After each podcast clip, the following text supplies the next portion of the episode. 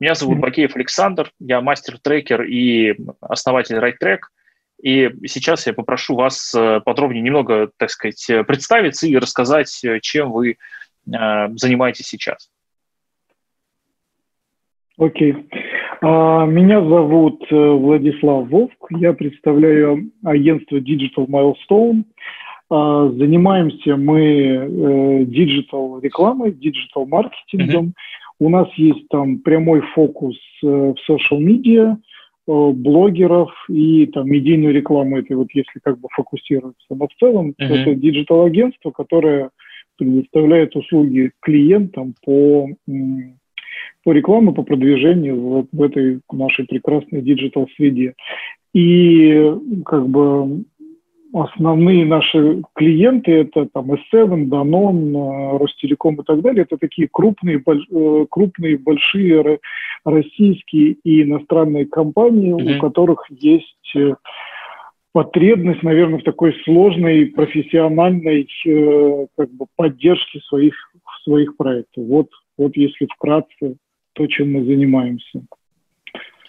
А в этой компании вы, ну, насколько я знаю, насколько я слышал, вы являетесь э, единственным владельцем и, видимо, в том числе э, принимаете участие в операционном управлении. Да, а, да. Ну, это какие-то мои там очень поверхностные представления о том, а чем же занимаетесь именно вы. И мне очень любопытно, сколько лет э, вот вы решили, что, ну, в какой-то момент человек решает, что он типа настало время э, управлять, э, да, и начинает руководить другими людьми. И вот мне интересно, когда у вас настал такой момент, когда вы, э, так сказать, стали руководить другими людьми? Ну, я как бы довольно долго работал на стороне, так называемой стороне клиента, то есть работал на какие-то другие компании, тоже занимался uh-huh. В принципе, всегда, вот как бы с самого начала своей карьеры я всегда занимался в разных компаниях. То это были интернет-площадки, то это крупные бренды и так далее. Вот, и везде была, был, это все был интернет-маркетинг. Я уже там руководил кли, э, людьми, поэтому мне сложно как-то это разделить. Наверное, был какой-то момент, когда я еще совсем никем, никем не руководил. Ну, довольно, довольно быстро у меня был какой-то отдел. Отдел интернет-маркетинга. По-разному он назывался, по, в разные был, был этих. Вот, значит, э, потом пошел, пошла такая уже немножко карьерная история, то есть я пош, был в таких крупных телеком-компаниях и стал расти по карьерной лестнице в сторону директора по маркетингу, директора uh-huh. по развитию.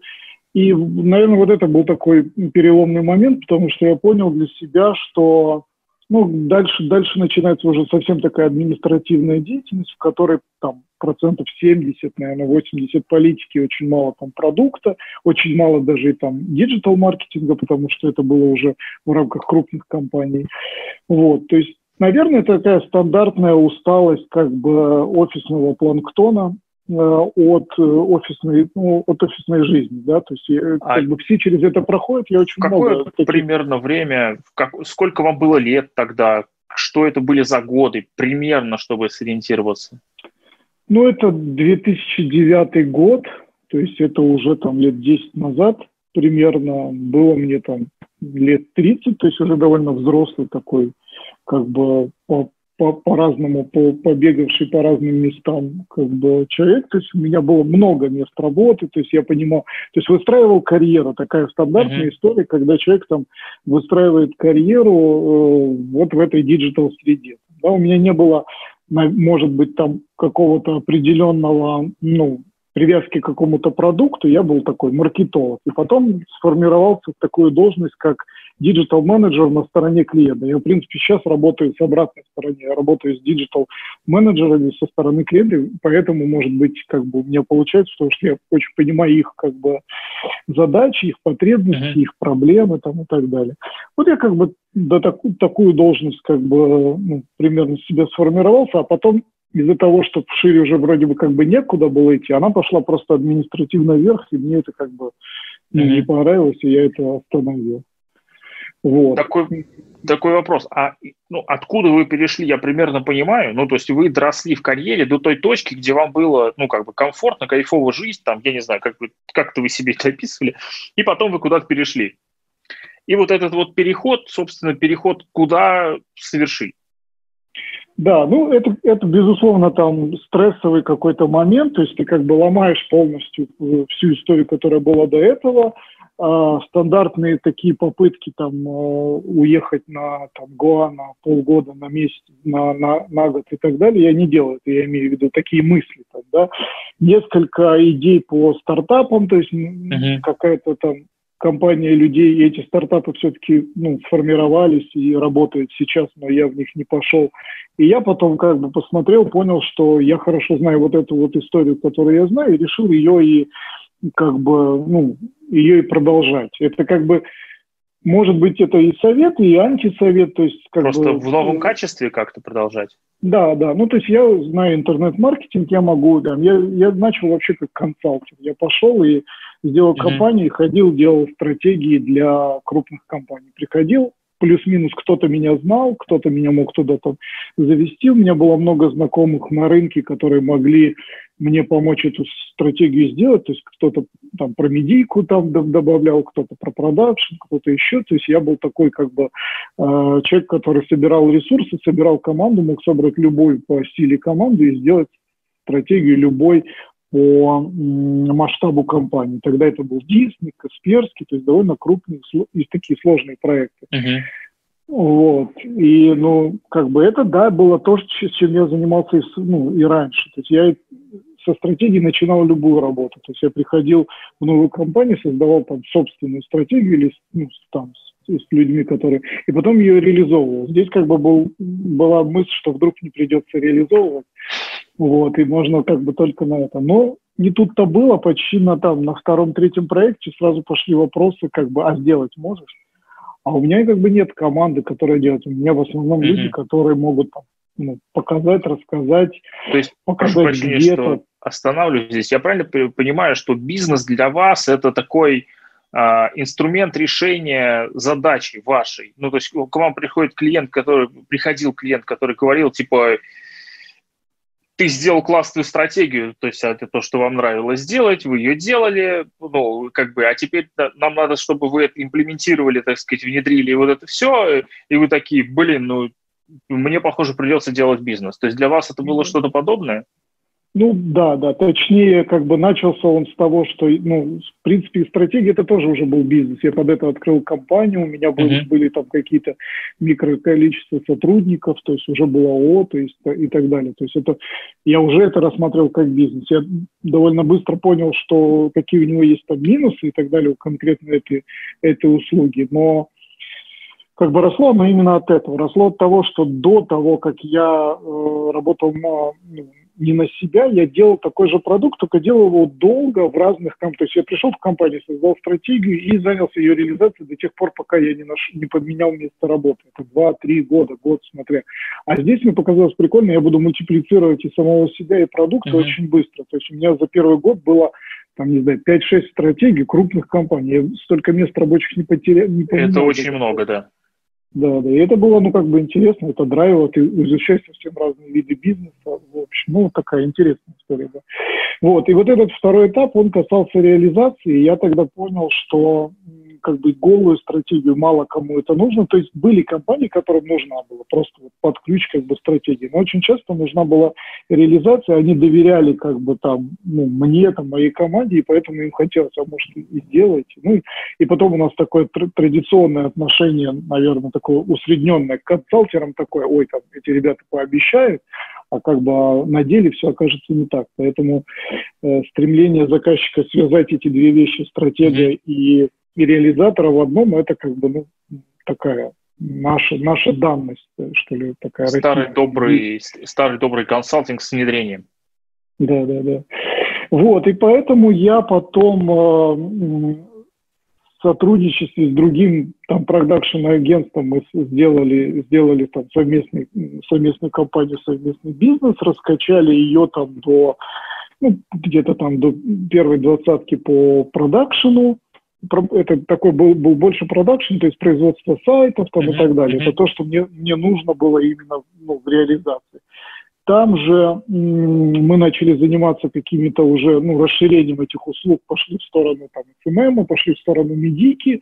Мне это показалось более, более облегченным, что ли, вариантом, более, как бы, таким, ну, как, в общем, грубо говоря, мне это было ближе и проще этим заниматься, потому что продакшн сам по себе это все-таки завод, фабрика там и так далее, в которой ты закисаешь, uh-huh и, э, ну, как бы, этот э, длительность проекта большая. Ну и надо сказать, что digital за все время, которое вот я им занимаюсь, он меняется, да, мигрирует. То есть у него всегда есть какие-то вещи, которые плюс-минус остаются в базе, всегда есть там, не знаю, контекст, SEO и так далее, но всегда да. появляются какие-то новые вещи, которые становятся, ну, там, для меня всем digital. Вот мне кажется, меня... был момент... Да, sorry. Прошу прощения. Э, вот тот момент, о котором вы говорите, да, сейчас, а, и те вещи, которые говорите, в digital е все время появляются новые вещи, да, и там SMM становится, а, по сути, весь digital уходит в SMM, а SMM ну, и так далее, да, и там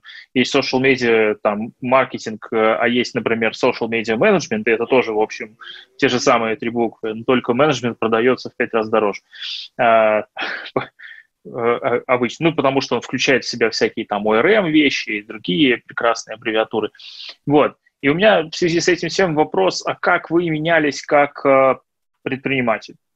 То есть как человек, который э, что-то преодолевал, как человек, который вот э, вы руководили людьми, как вы сейчас сказали, довольно быстро в карьере начали ру- э, занимать руководящие позиции, то есть у вас там к моменту я, я, я считаю, знаете, как это, плохо, но быстро. Я сейчас предполагаю, что вам там лет 48-49, ну там примерно. Соответственно, в 2009 году вам было там 38 примерно. А, и, соответственно, к этому моменту у вас было там плюс-минус 15 лет управленческого опыта. Ну так, э, ну, ну, наверное, ну, ну, может, поменьше, ну, да, да. Ну, 10, окей, хорошо. 10, да. Окей. Ну, 10, да. Вот, соответственно, то есть к текущему моменту вы э, занимаетесь управлением разным, да, там, управлением собой, людьми, командами, процессами, клиентами, там, компанией целой, да, там, может быть, несколькими бизнесами. Вот, уже там лет 20. И mm-hmm. в связи с этим, собственно, ну, есть как, и вы видите, как меняется индустрия при этом, да, а как меняетесь вы. То есть вот те вызовы, которые перед вами стояли и которые вот вы отсюда сейчас можете вспомнить главные вызовы, которые были, например, там, когда вы э, делали карьеру. Главные вызовы, которые были перед вами, когда вы делали вот тот вот переход из э, карьеры в свое дело. Вот эти вызовы, ну, э, и те вызовы, которые есть сейчас, да, там, самые большие для вас. Можете рассказать об этом? Ну, такая программная история, да, получается. Но действительно, все время это, ну, как бы меняется. А, то, что мы до этого говорили, это больше касается самого продукта, самой услуги, а то, что касается управленческого опыта, он ну, во-первых, когда ты находишься на стороне, когда ты работаешь на кого, ты работаешь на себе, это разный управленческий опыт. Не из-за того, что ты, там как бы подзабиваешь на это, а здесь это прямо твое-твое, а просто это как бы совсем другой формат и другой подход.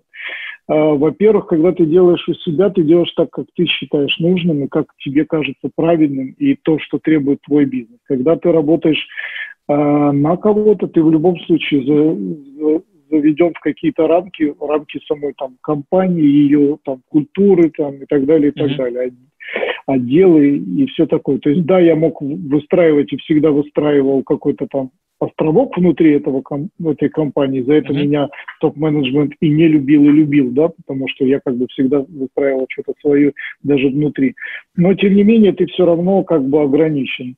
Плюс эм, когда ты работаешь один и когда ты работаешь в корпорации, у тебя разное количество помощников для того, чтобы это делать. Там есть HR, там есть, не знаю, там люди, которые занимаются поиском, отбором там, и так далее. У тебя есть какие-то квоты на, как бы, на позиции, а здесь ты смотришь из того, что, ну, во что ты готов инвестировать, каких людей и, и что. То есть ты совсем по-другому. Вот, вот, наверное, если что-то понятно, то вот вся вот эта трансформация, она происходила именно вот с точки зрения, как ты работаешь в корпоративном бизнесе. Там есть разные, да, у меня был когда-то там 15 человек, а когда-то было 100. Это совсем ну, разные как бы э, ну, разные подходы к управлению, mm-hmm. ну, совсем друг, другой, другая ответственность и так далее.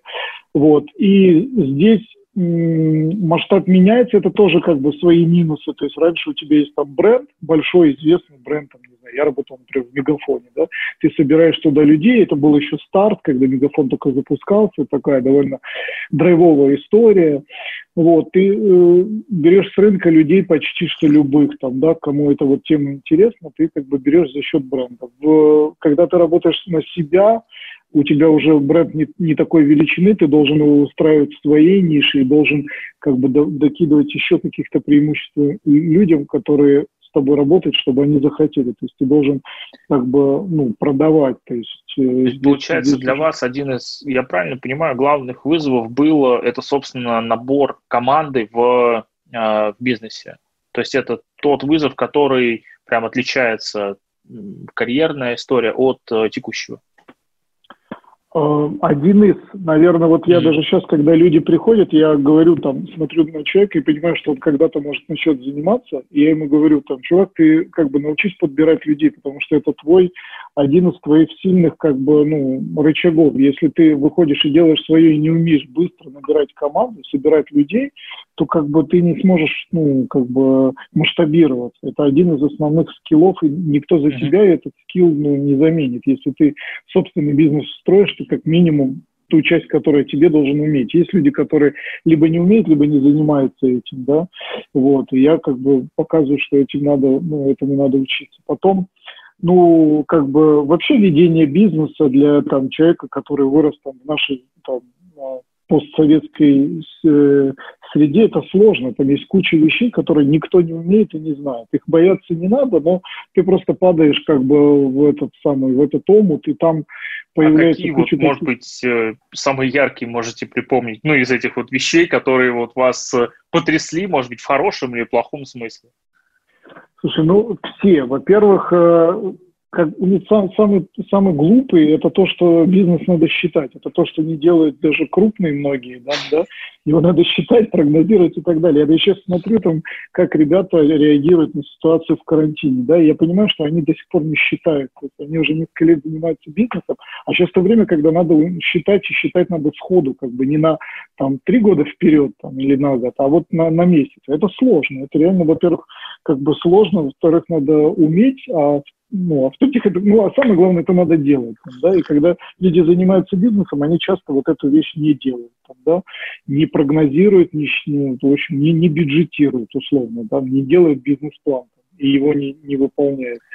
А, куча есть административных вещей, там, бухгалтерия, финансы, там, и так далее, которых, как бы, а, не оперившийся там птенец из корпоратива, весь такой, которого все там, за него все делали, там на корпоратив отвозили, как бы там салфетки покупали, uh-huh. все, и тут раз на тебя все это там валит, да, ты как uh-huh. бы вроде такой стратег, как бы тебе не до этого, а тут попался, все это посыпалось. Вот этого очень много. Ну и есть как бы несколько вещей, которые в целом делают бизнес. Это ну, как бы продукт, да, его надо создать. Его, ну, как бы, это люди, которые его как бы делают, реализуют и так далее. И это поток заказов, причем постоянный, который, ну, который ты должен выстроить. Это ну, вещи, без которых он не живет.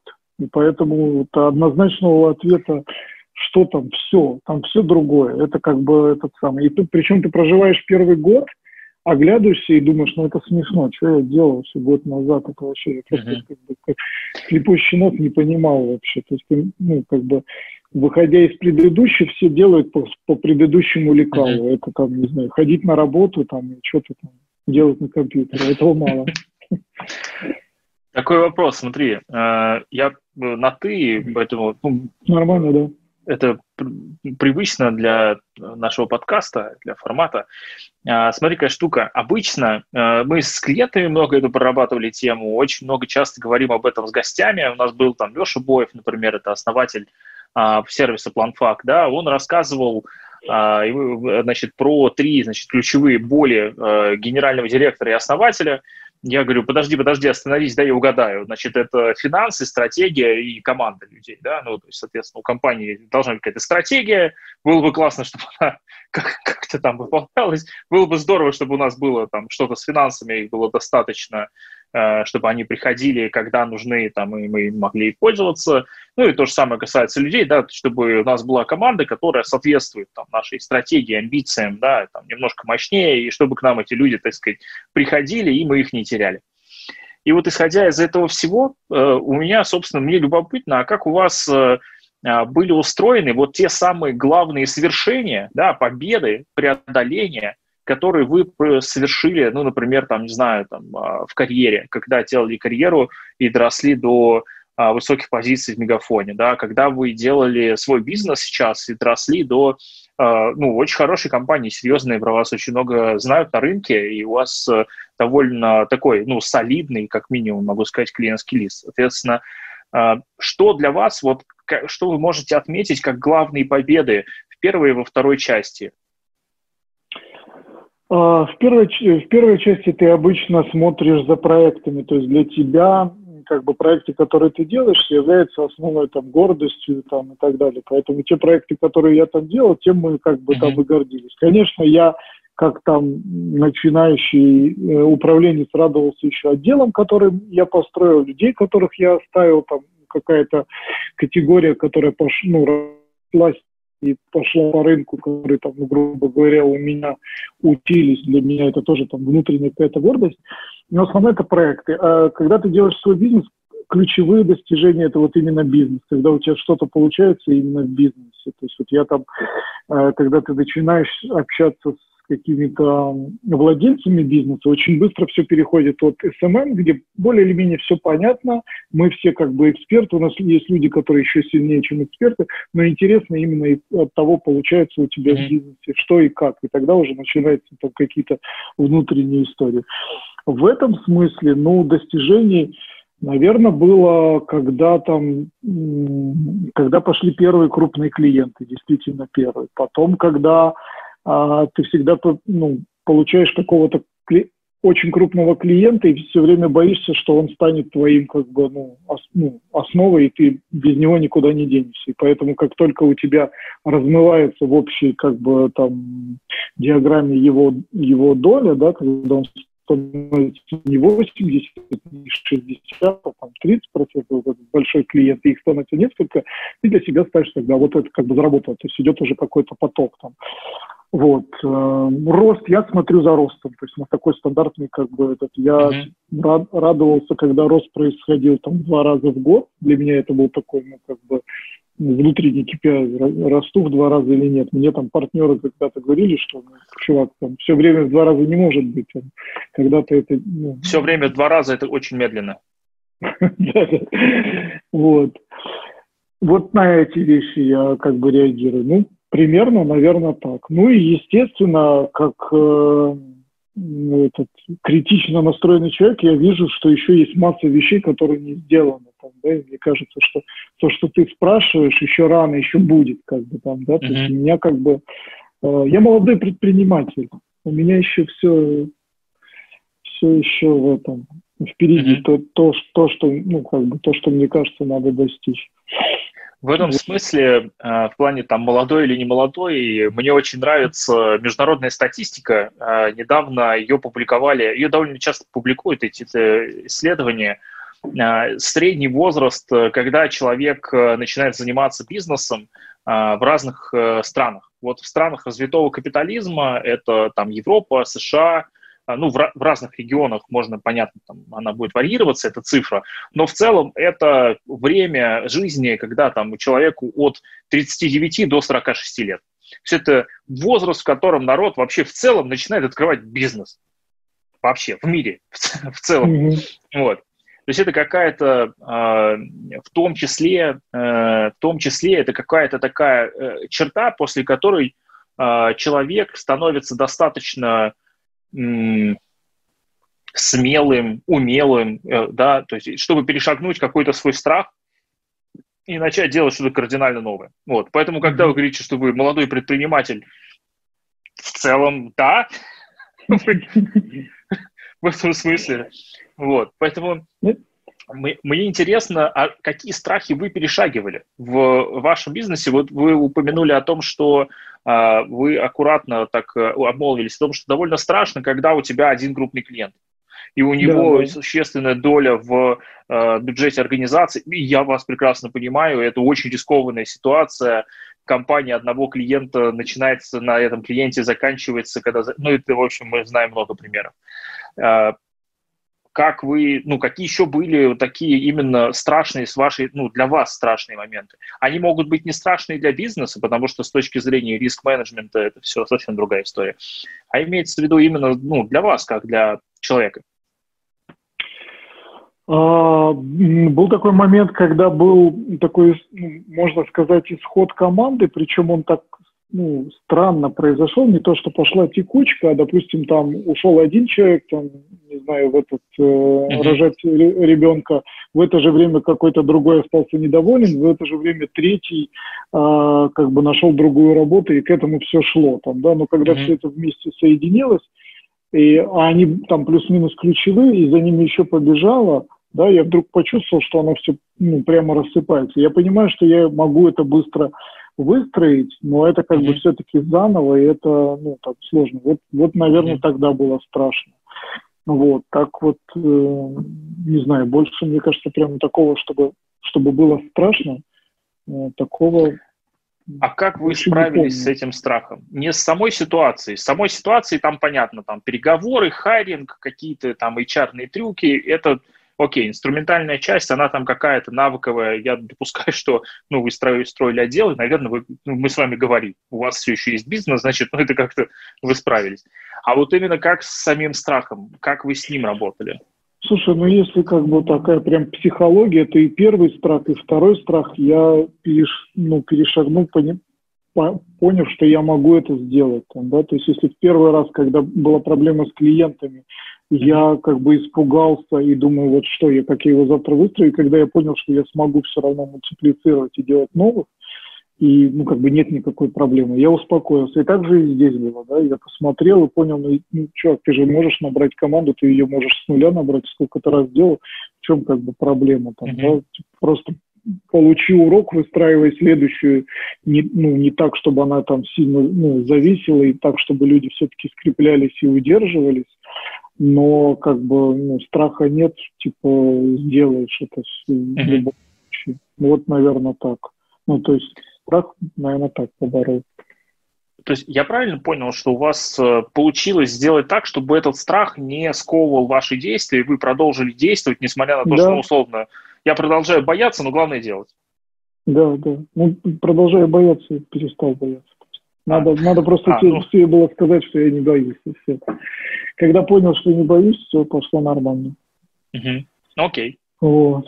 Но был еще, был еще момент, когда я уходил, то есть у меня же был вот между этими бизнесами, mm-hmm. когда я уходил от партнеров, и страх был в том, смогу ли я один это сделать. Он такой, это прям был самый, наверное, большой челлендж за все время. То есть mm-hmm. я когда начинал, все-таки было с кем, а тут надо было а один чем, и почти с нуля. А в чем там был такой вот челлендж? Я имею в виду, в смысле, если сравнивать то, когда есть партнеры и когда вы один.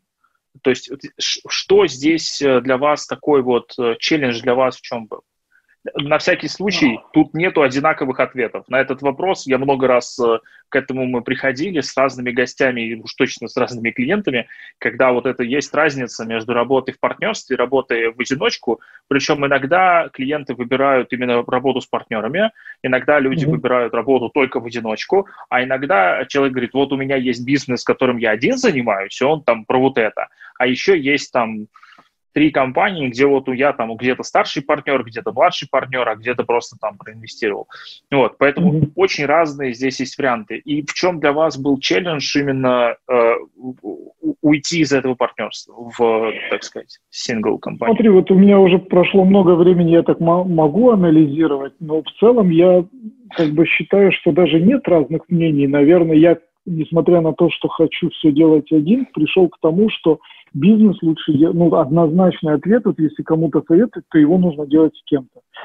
Потому что это как бы такой механизм, в котором все равно нужно какой-то, ну, нужно от кого-то как-то отталкиваться, да, нужно какое-то зеркало, с которым разговаривать. Нужно, mm-hmm. это надо с кем-то обсуждать именно бизнес, потому что с сотрудниками часто именно бизнес не обсудишь. Не можно обсуждать там работу, можно обсуждать там проекты, клиентов и так далее, но вот сам бизнес довольно сложно. Именно бизнес-часть. Ну, не, не просто, в общем. Вот, поэтому моя там рекомендация для молодых, что все-таки делайте, делайте ну, с партнерами. А страхи и риски, потому что когда ты начинаешь делать бизнес с кем-то, у тебя есть своя роль, четкая, да, а есть несколько ролей, которые для тебя закрыты. Тебе кажутся они легкими и понятными, но ты их все равно не делаешь, да. Вот. Кроме э, того, что есть еще вот некое волшебство, оно точно есть, вот когда вот есть как бы, если хорошо сложились вот люди там, да, один mm-hmm. там такой, другой такой, один теплый, другой холодный, один там продажи, другой как бы там, э, не знаю, за производство отвечает и так далее. То есть когда у, там, я, допустим, больше занимался продажами, такой больше там ньюбиз, да, mm-hmm. хорошо, когда у тебя есть тылы, когда ты можешь там заниматься чем-то, но там все, все как бы сделают и так далее. Поэтому я думал, как, как я совмещу в себе все вот эти качества, они как бы, я и знал, что многих из них нет, и ну, как бы откуда их возьмутся. И поэтому было как бы там страшно. Ну, потом, наверное, было такое, типа, а получится или нет, то есть это, как бы, несмотря на разницу во времени предыдущий запуск, казалось, что это запуск опять с нуля, то есть я снова mm-hmm. как бы обнулился. Вот. Да, сейчас это очень э, модное слово в последнее время.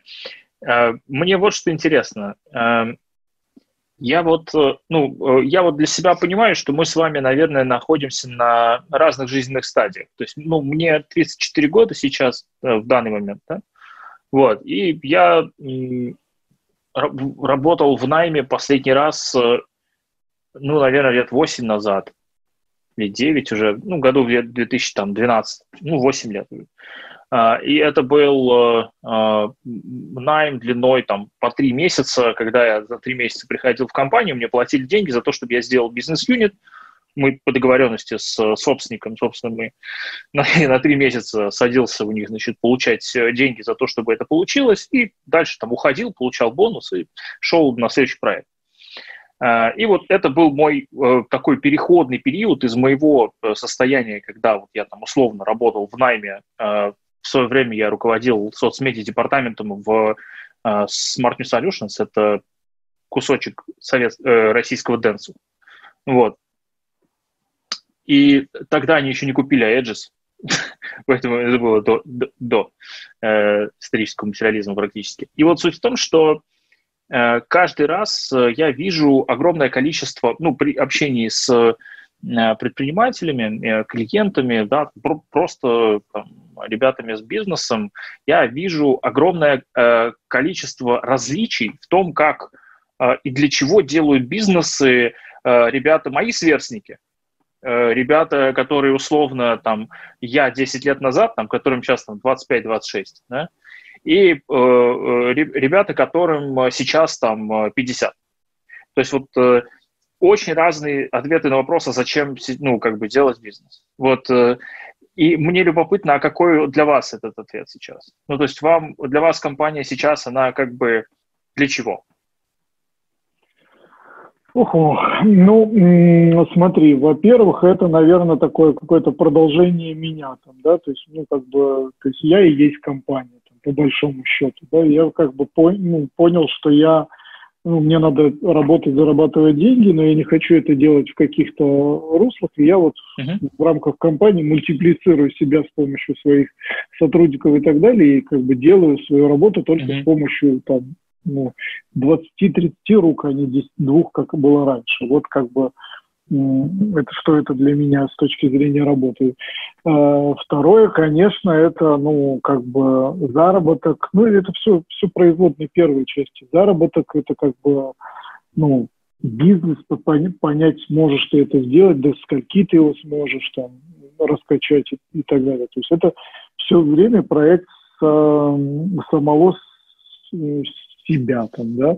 Есть, э, есть, наверное, какая-то миссия, но она тоже также сложилась из той прошлой жизни, то есть я понимаю, что должно, э, что как бы нужно клиенту, я понимаю, mm-hmm. что должно делать агентство, и стараюсь ровно вот эту же историю проповедовать и здесь. Там, да? То есть у меня, наверное, такое агентство не продукт центричное, да, когда вот мы вот делаем вот такой продукт, и вот он, он, он это мы. а такой как бы сервис центричный, когда я понимаю, что нужна, вот, нужен такой сервис, его нужно оказывать именно так-то, так-то и так-то, чтобы там условно все были хэппи, настраиваю всю инфраструктуру таким образом, чтобы вот это как бы там, ну, реализовать. И это, ну, наверное, это миссия такая и для рынка, и для людей, и так далее. И люди вокруг меня, которые собираются, они тоже это, ну, как бы проповедуют и соглашаются с этим. Поэтому, ну, когда подбираешь, смотришь есть... на то, кому, кому что ближе. Я правильно понимаю, что бизнес для вас это такой вот, э, такая история про удовлетворенность жизни? Я ну, не знаю, ну называй как хочешь, я не знаю, это удов... похоже это на удовлетворенность жизнью. Удовлетворенность жизнью разными еще вещами достигается, но так как работа составляет большую часть ее составляет, то, то да, наверное, как бы. То, опять же, вот э, я даже там по своим предыдущим партнерам, по тому, как люди ну, на это смотрят, вижу, что у каждого разное. Для кого-то это просто комфортное место. Вместо того, чтобы ходить куда-то, mm-hmm. где-то тебя орут или заставляют, а тут я прихожу, и комфортное место для работы. У меня это, наверное, не так, это все-таки больше про работу. Вот, но, ну, в общем, в общем, в общем, как-то так. Не знаю, как ответить. В общем, я не, не, не нахожу это удовлетворенностью, но как бы примерно это в той стороне, наверное. Да. Окей, окей. Я, я просто пытаюсь э, уловить, как оно для, э, как сказать, как оно для меня звучит. Да? Ну, mm-hmm. в смысле, правильно ли я там понимаю что-то, и точность формулировок, она иногда прям, добавляет какую-то вишенку. Вот. Э, э, какие главные про страхи я понял. Э, умение не бояться и продолжать делать – это прям отличный инструмент.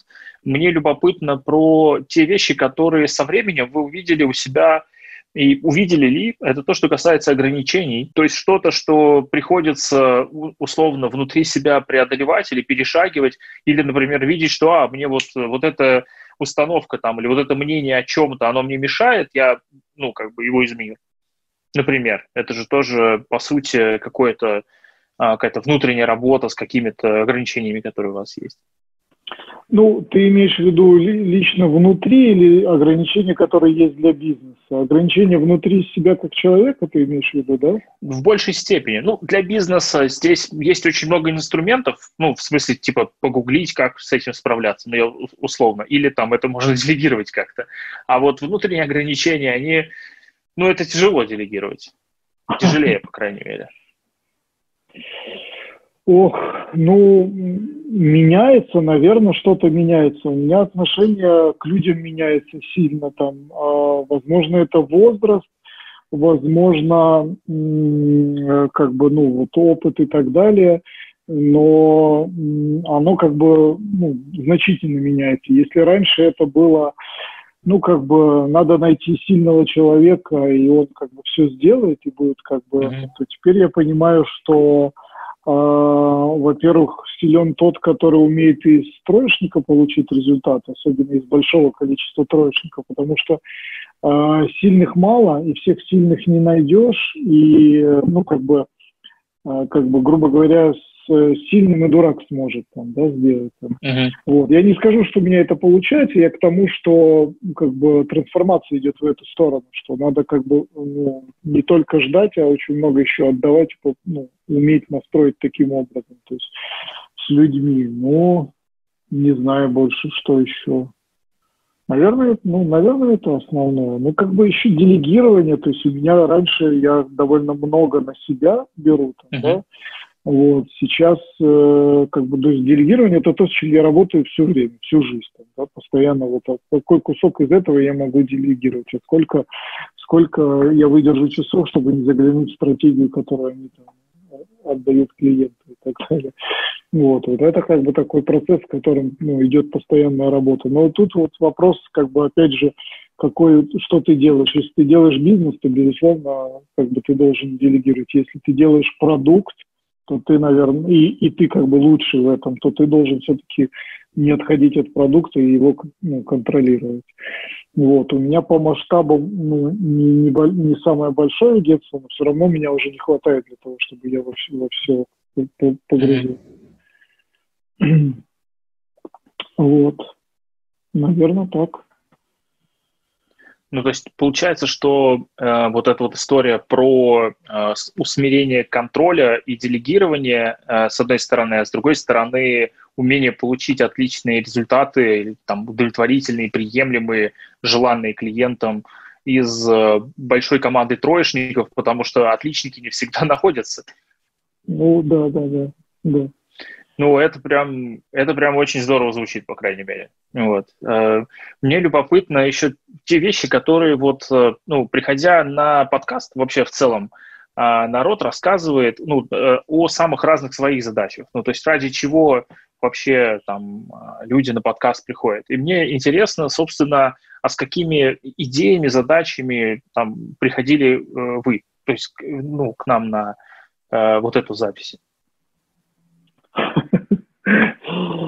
Слушай, ну, э, да нет, наверное, ну, хотелось бы, хотелось рассказать о тех там, не знаю, ограничениях и, и рисках, о которых у вас как бы тема, и их там как-то показать, что вдруг кому-то из, от этого станет э, полезно. Хотя вот когда сам на них смотришь, анализируешь, понимаешь, что ну, кроме как э, самому наломать этих дров, нет, нет другого пути. Но, может быть, там как-то их там надо ну, понимать. Там, допустим, ну, смотри, например, а в нашем как бы бизнесе, особенно когда это ну, небольшое агентство, есть, есть такие сложности масштабирования. То есть как бы очень быстро вырасти, кроме того, что нет такого, ну, за счет чего мы растем, за счет большого новых клиентов. Там, да?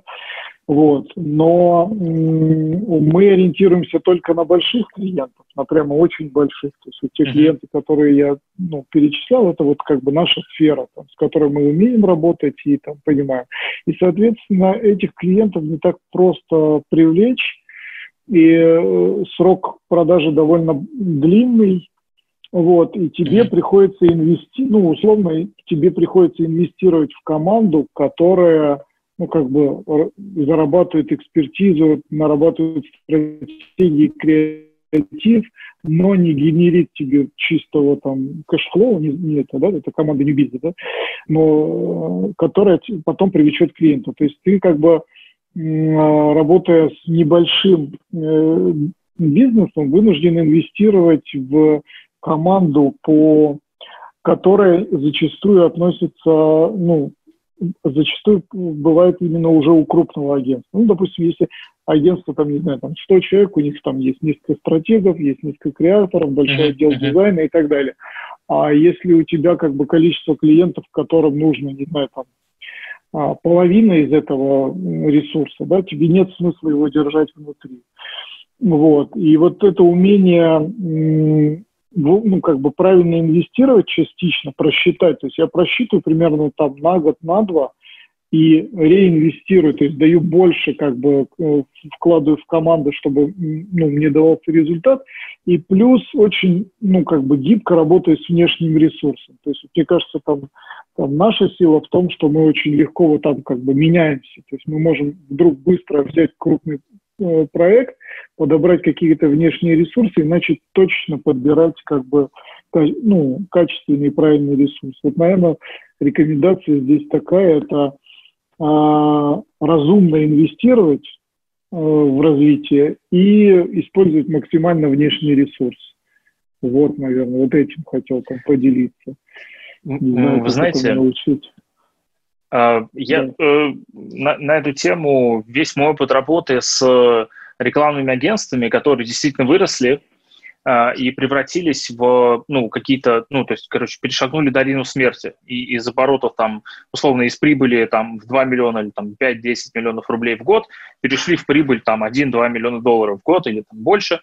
А, вот э, я, когда анализировал деятельность таких агентств, э, ну, в том числе там, моего семейного бизнеса, а, я понял, что одна из лучших э, стратегий управления, ну и вообще подходов к управлению рекламным агентством, это управление а, аналогичное значит, управлению проектным офисом в инвестиционном фонде.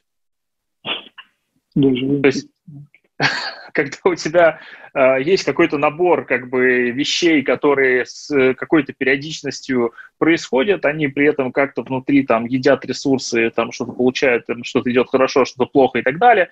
Ну и, соответственно, у тебя есть вот этот вот э, пул проектов, какой-то портфель проектов, ты им как-то управляешь. Вот если ты при этом примерно понимаешь, там, что такое инвестиционная стратегия и зачем она нужна, там, и почему там нужна там, я не знаю, рисковая модель и почему риск-менеджмент – это то, с чем мы начинаем обычно работать в первую очередь с клиентами. Ну, в общем, да, это, э, ну, такое мое наблюдение в большей степени. И мне, конечно, очень приятно слышать о том, что вот вы смотрите на инвестирование в команду на год, на два вперед, планируете, как вы будете это делать. Это прям, э, как сказать, вселяет оптимизм относительно того, что ваша компания продолжит развиваться и в этом, и мне кажется, в следующем году и темп просто может быть даже больше будет у вас, чем э, был раньше. Связано это, кстати, во многом с тем, что э, крупные клиенты, э, они очень, э, ну как сказать, щепетильно относятся к долгосрочным партнерствам в том числе. Да, да, да. Вот. Поэтому мне кажется, что некоторые игроки уйдут с этой э, замечательной территории, а э, как бы у вас появится возможность, э, так сказать, за счет инвестирования оказаться в нужном месте в нужное время. А, Спасибо. Если так у вас что-то... А? Так и будет. Ну, мне, мне, по крайней мере, так кажется. А, есть ли у вас что-то, что вам хотелось бы, не знаю, спросить, может быть, или обсудить э, в рамках нашего разговора? Ну, как бы из того, что вы говорили про возраст э, вот этих интерпренеров, интересно, как бы, ну, какие ваши наблюдения, вот если брать агентский рынок. Мое ощущение, что все-таки агентский рынок довольно молодой, то есть как бы значит, стартуют как бы ребята там помоложе, ну как бы хотя бы начинают его. Да? Ага. Вот. И, и в этом есть плюс, потому что есть как бы драйв там, да, им нравится то, чем они занимаются именно вот как бы с точки зрения продукта. Но там набор ошибок там, возможно, а, вот. Смотрите, если мы говорим именно про рынок рекламных агентств России, я честно признаюсь, я не самый большой его знаток. Безусловно, есть люди, которые там, дольше, глубже и все прочее, вот, но э, я в этом смысле человек достаточно циничный, в смысле оцениваю, как э, на самом-то деле э, как бы те или иные э, вещи делаются. Я могу сказать, что ошеломляющее большинство рекламных агентств или компаний, которые себя такими представляют, вот, они э, существуют в рамках там, одного, двух, трех, там, десяти проектов в год. Mm-hmm. И они могут быть основаны очень талантливыми дизайнерами, талантливыми арт-директорами, креативными директорами, крутыми аккаунтами, крутыми еще, там, я не знаю, селзами, там, кем угодно, которые вышли из э, другого агентства и такие, типа, я сделаю свое, оно будет торт.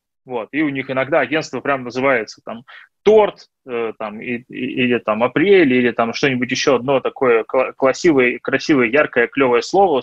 У них офигенный брендинг, вот. Они э, ездят в разные, значит, э, места, чекинятся, модные у, значит, э, модные у людей, которые, у которых есть время на Инстаграм, да. Но если смотреть на рекламный рынок с точки зрения зарабатывания на нем денег, вот, то в основном это люди э, взрослые, то есть это 34, там, 35 и старше лет.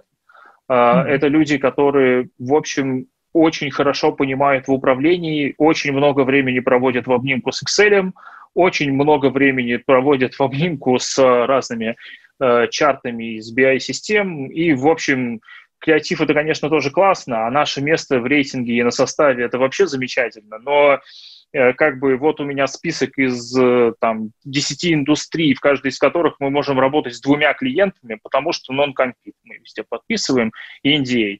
Вот, и поэтому как бы вот это то, чем мы занимаемся, а все остальное, ну, как бы, оно какое-то другое. Вот. И вот основные деньги зарабатывают люди совсем не эти самые, э, очень креативные, красиво говорящие, выступающие на конференциях э, граждан. Ну, по крайней мере, это там мои наблюдения. Если же говорить про э, там старый, молодой в контексте именно бизнеса, ну, например, там медийного, то самые крутые, ну, э, самые крупные игроки медийного бизнеса это по какой-то причине совершенно не молодые люди. Почему-то там массовые коммуникации как сказать, приходит с возрастом, вместе, видимо, с опытом и какими-то там умениями, знаниями, навыками и другими вещами. Поэтому э, здесь, э, ну, там, можно смотреть на примеры российских э, а, там агентств крупных, да, можно смотреть на примеры российских отделений международных агентств, да, там тот же самый Dentsu, Geometry там, и так далее, э, там совершенно ну, не, не, не школьного возраста граждане управленцы. Совершенно. Mm-hmm. Вот. Э, и, ну, это неплохо, просто вот, ну, такое наблюдение. Вот, ну, так оно происходит. То же самое касается там э, руководителей в маркетинге, в телекомах, в IT-компаниях, э, руководителей маркетинга в там, крупных холдингах, в том числе там Газпром Медиа. А, ну, то есть тоже там, в общем, очень мало людей 20 плюс и гораздо больше людей в руководстве 30-40-летних э, там и взрослее. Просто потому что ну, характер задач, которые необходимо решать, уровень сложности в первую очередь этих задач требует определенного, ну, определен... возможности погружаться на определенную глубину. То есть, да, знаете, такое выражение есть, погрузиться в вопрос. Да, да. Здесь как бы в любом случае нужен опыт. да. Ну, да, да. Поэтому я очень, э, как сказать, я очень спокойно смотрю на людей, которые переживают кризис среднего возраста, а, там, начиная заниматься спортом.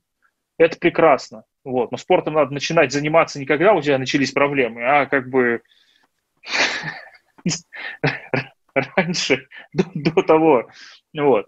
Поэтому ну, это тоже как бы, окей, часть нашей культуры, ничего с этим не поделаешь. Но, тем не менее, э, вот э, я действительно считаю, что там предпринимательство – это то, чем, то, чем отличается человек, для которого предпринимательское поведение вообще свойственно.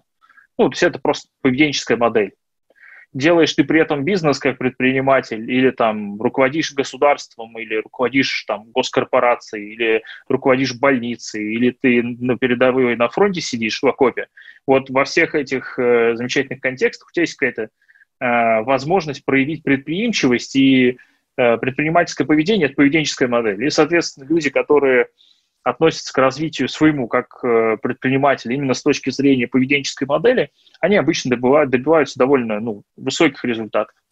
Вот. Не, не все и не сразу это делают, но я вас уверяю, тренировка любого поведения требует времени. Если эта тренировка целенаправленная, и там у вас есть какой-нибудь, не знаю, человек, с которым вы этим занимаетесь, ну, это займет чуть меньше времени. Знаете, как это?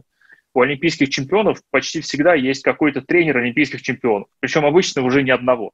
Вот. И вот, собственно, задача, с моей точки зрения, а, для предпринимателя, как можно раньше найти такого тренера.